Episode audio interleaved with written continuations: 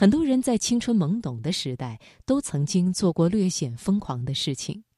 那今晚的这个人物故事，请你听京东集团首席执行官刘强东的一段童年经历：独自去旅游。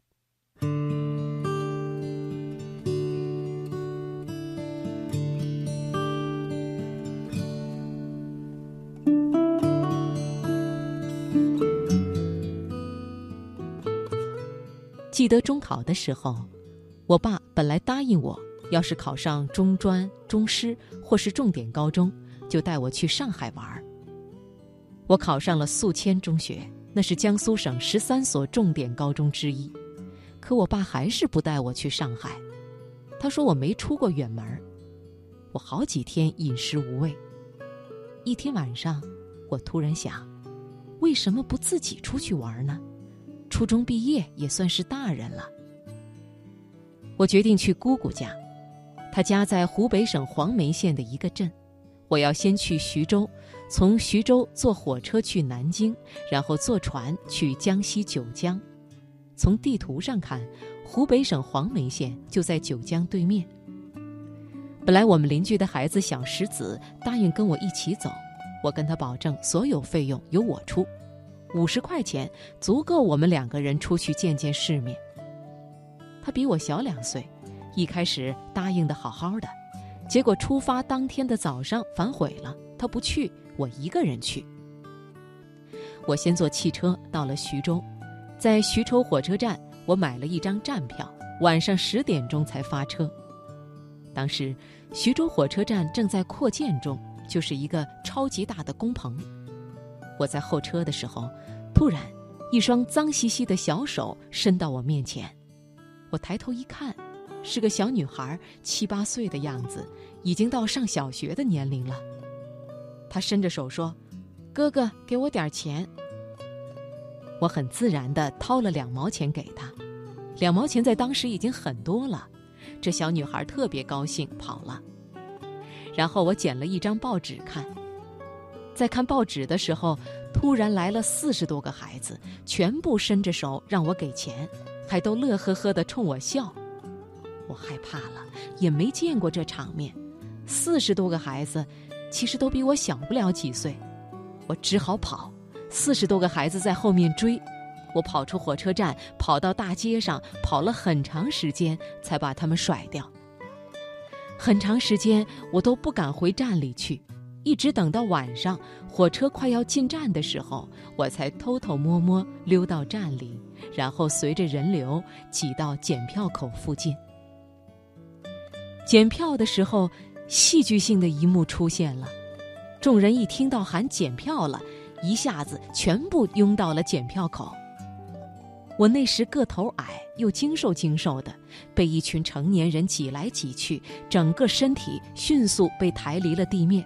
我双脚乱蹬，就是够不着地，连气都喘不过来了。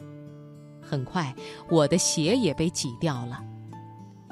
幸亏检票员老远就看到我挥舞双手，冲着人群大喊：“别挤了，孩子要被挤死了！”他迅速关了检票口，人们才停止拥挤。大家七手八脚地把我推到检票口，检票员才重新开放检票口。过了检票口，我并没有走。另一名检票员问我怎么还不走，我说我的鞋丢了。好在这时候，我那双鞋竟然被人踢到了我面前。我穿上鞋就跟着人群跑到月台，上了最近的一节车厢。上了火车，心里比较紧张。因为我坐汽车时，经常在车启动和停止的时候，因惯性险些摔倒。我心想，火车的速度比汽车快这么多，那个惯性一定大很多。我把腿叉得开开的，侧身站立，双手死命地抓着旁边的座椅，因为太紧张了，加上刚刚的拥挤，满头大汗。铃响。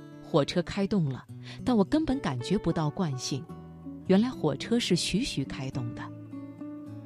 当时我身旁的长座上挤坐着一家人，一位奶奶、一对父母和一个孩子。那孩子看起来和我一样大，是个女孩。我猜想是考上好高中了，家人想犒劳她，于是带她去南京旅游。他们一家四口坐在那儿吃着饼干。我看见那女孩扎着小辫子，穿着裙子，很漂亮。再看自己，穿着大裤衩，两根金汗衫，显得和车厢氛围极不协调。我第一次生出自卑感，以前我不知道什么叫自卑。我第一次近距离观察同龄人，听他们说话，看他们吃饼干，看新书。我坐到过道上，把头埋起来。整个晚上都没敢抬起头，因为我害怕被那女孩看到，担心被她嘲笑。现在想来，也许人家根本不会注意到我，但那时候就认为别人一定会嘲笑自己。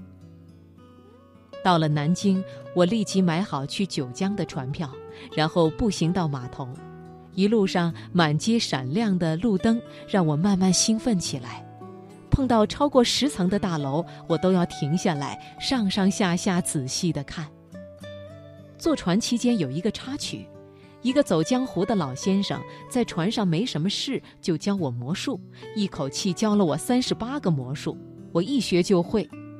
他跟我说：“做一个侠士，走南闯北，见多识广。”那时候，很多孩子受少林寺的影响，都觉得侠客打抱不平，走遍全世界，能长见识，特别好。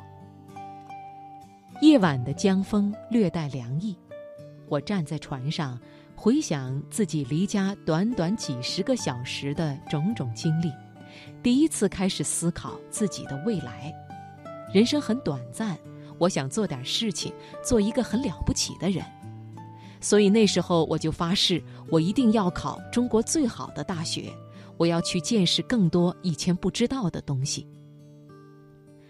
我花了四天时间到了姑姑家所在的镇子，通信的信封上面就只写了供销社，姑父姓什么我都不知道。我去供销社问有没有在江苏有亲戚的，我姓刘，他们挺热心，带着我一个个的问：“你们有江苏的亲戚吗？”还真有个售货员说：“我们家有姓刘，那就是我表姐。我之前没见过，我表姐已经二十岁了，就在那个供销社做售货员。那时我兜里还剩一块多钱，在镇上还不忘买礼品。我买了香蕉，去姑姑家不能两手空空啊。买了香蕉之后，就剩两毛钱了。”到了姑姑家，姑姑差点就惊讶的晕过去了。姑姑说：“你爸爸已经打了五封电报，都是询问你是否来了我这里。他已经让我姑父回电报，未见强东。姑父正好回来了，赶紧跑出去再打电报，强东已到家。那时候，就算是加急电报，也得一天才能收到。”父母都急疯了，几天几夜抱着被子睡在邮局，没心思吃饭，焦急地等待着各地亲戚们的回音。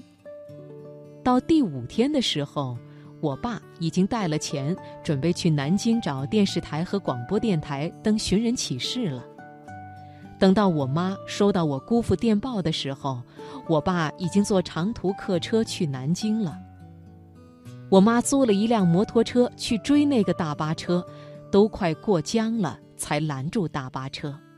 所幸后来回去我没挨打，我爸从来没打过我。